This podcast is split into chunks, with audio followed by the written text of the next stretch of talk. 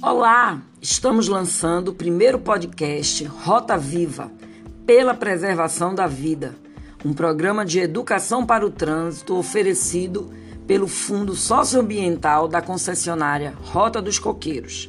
E vamos começar falando sobre os perigos da velocidade. Eu, Roberta Soares, jornalista de mobilidade urbana, estarei à frente do projeto Rota Viva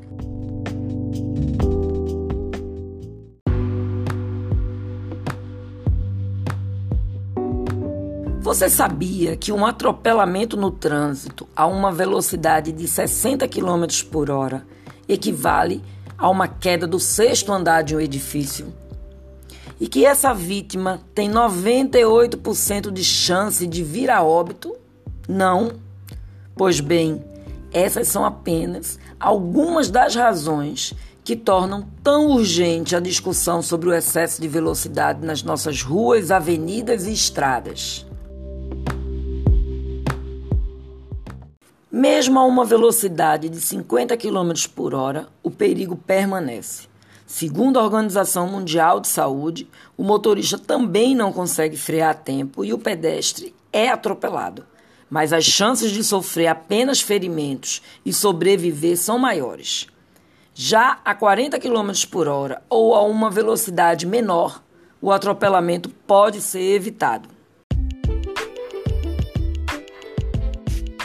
Para discutir os perigos do excesso de velocidade, está conosco o médico Alisson Coimbra, representando a Associação Brasileira de Medicina de Tráfego, Abramet, e diretor da Associação Mineira de Medicina de Tráfego. Olá, doutor Alisson, é um prazer recebê-lo em nosso programa. Olá, Roberta, muito obrigado pela oportunidade e vamos passar informações valiosas. Gostaria de começar com a pergunta que é o tema deste podcast.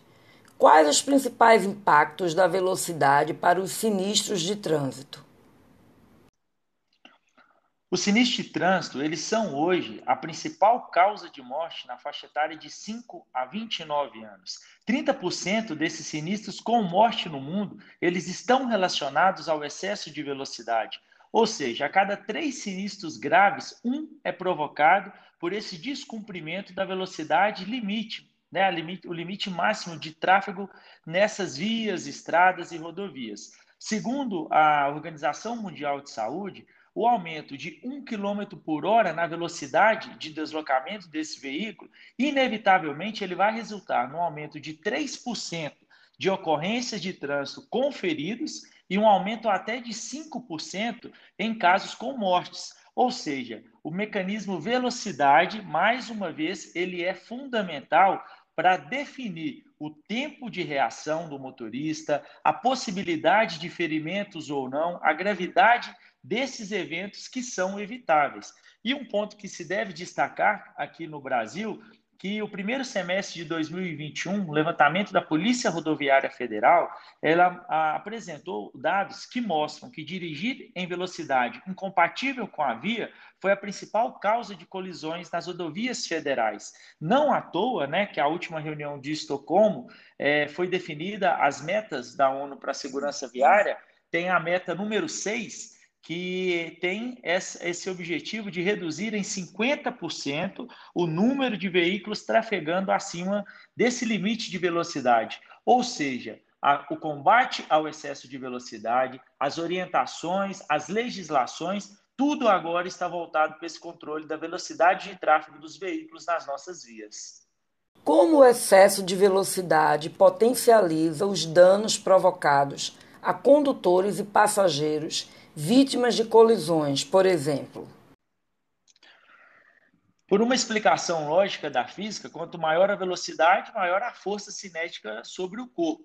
Então, quanto menor a nossa velocidade de, de trânsito, num, em um sinistro de trânsito, a força com que a gente vai colidir sobre um obstáculo, colocando esse obstáculo como um ser humano, vai reduzir significativamente a gravidade dessas lesões. E mais do que isso, quando a gente trafega em uma velocidade é, que não é, é, é, excessiva da via, ou seja, dentro do, das normas de circulação, o nosso tempo de freagem ele é menor. Ou seja, eu vou percorrer menos tempo, meu tempo de frenagem ele é menor. Ou seja, a chance de colisão ser evitada ela é grande. Por exemplo, um pedestre atropelado a 60 km por hora, ele tem 98% de chance de perder a sua vida. E quando ele é atropelado a 40 km por hora, a chance de morte cai significativamente, para somente 35%. Ou seja, o mecanismo velocidade, mais uma vez, é um definidor, é um gatilho para essa pessoa perder ou não a sua vida.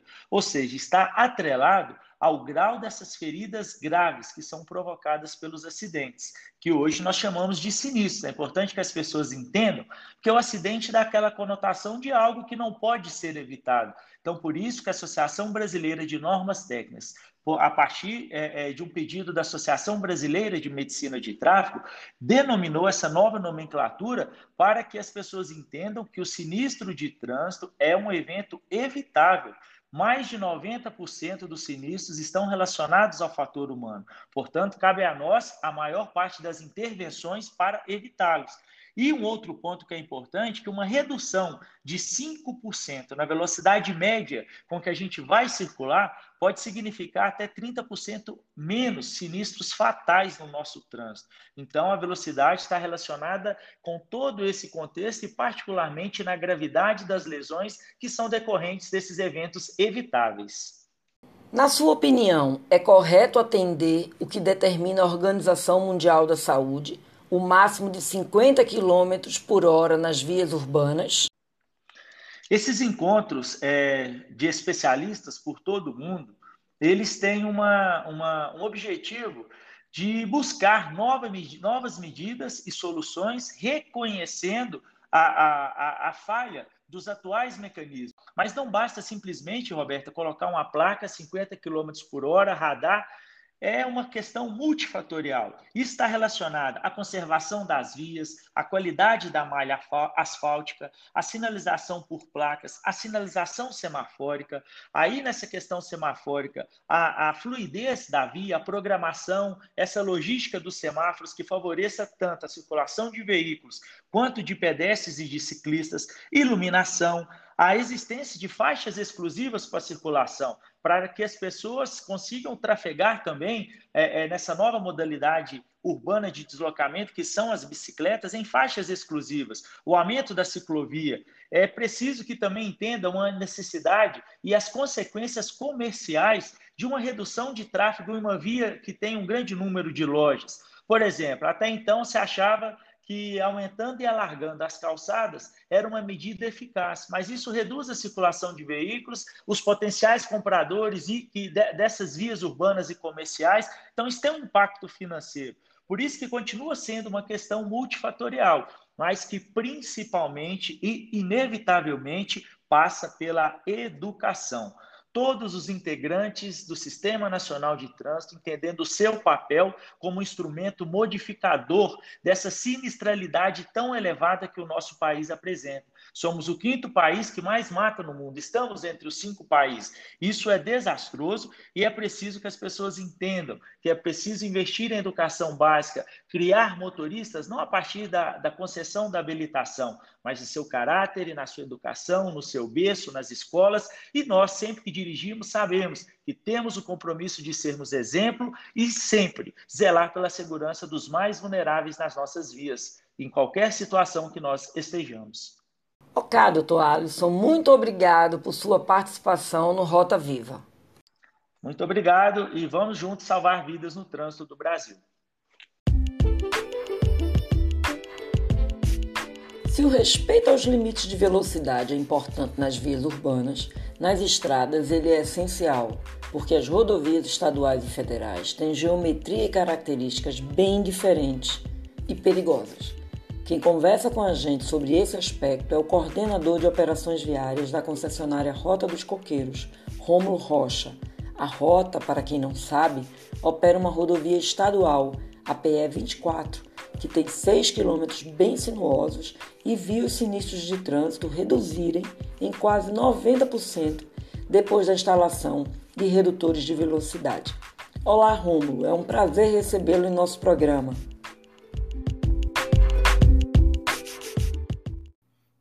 Olá, Roberta. Sou eu quem lhe agradece por este convite para tratar de um tema tão importante relacionado à segurança nas rodovias.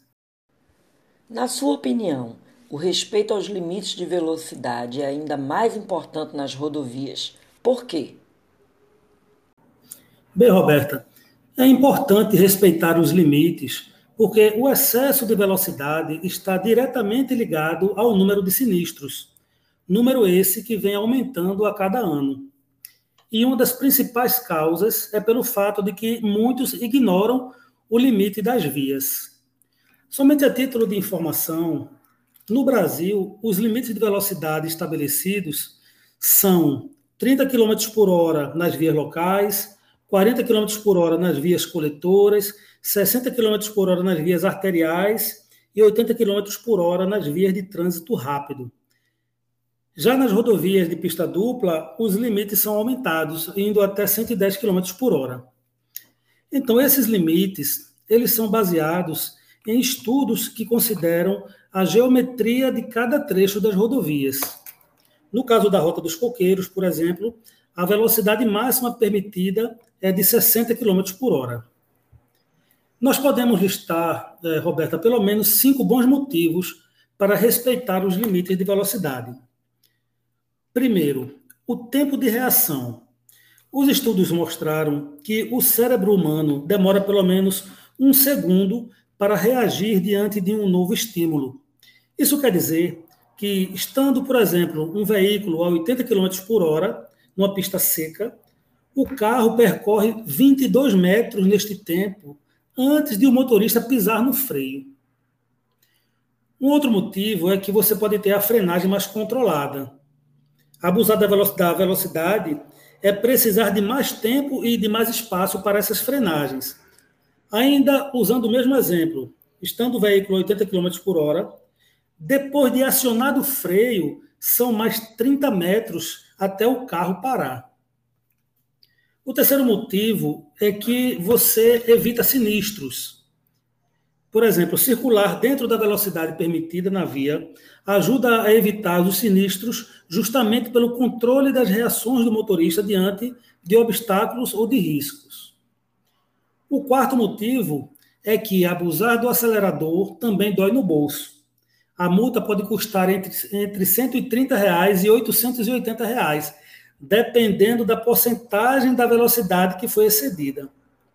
E o quinto e, último motivo importante é que você, a, gente como usuário precisa saber que a, as ruas das cidades não são lugar para corridas de carro, né? Então a dica é que nós que somos condutores dos veículos devemos pensar em sair um pouco mais cedo de casa para cumprir nossos compromissos. Vocês da Rota dos Coqueiros perceberam na prática os efeitos positivos da redução de velocidade, correto? O que mudou na circulação depois que o limite de velocidade foi imposto na rodovia? Sim, nós percebemos isso. Após a realização de um estudo que foi feito levando em conta os eventos de acidentes ocorridos no passado, no ano de 2014 foram instalados alguns radares para o controle de velocidade na Rota dos Coqueiros. O resultado do primeiro ano foi uma redução de 59% do número de sinistros. Comparando com o ano de 2020, a redução chega a quase 90%. Ou seja, podemos realmente observar que o comportamento do condutor em relação à obediência à sinalização de trânsito é o principal fator para garantir a segurança. Pois bem, pessoal, chegamos ao fim do primeiro podcast Rota Viva, que discutiu os perigos da velocidade. Não deixe de acompanhar as novidades do podcast e outras iniciativas no Instagram Programa Rota Viva. Até breve!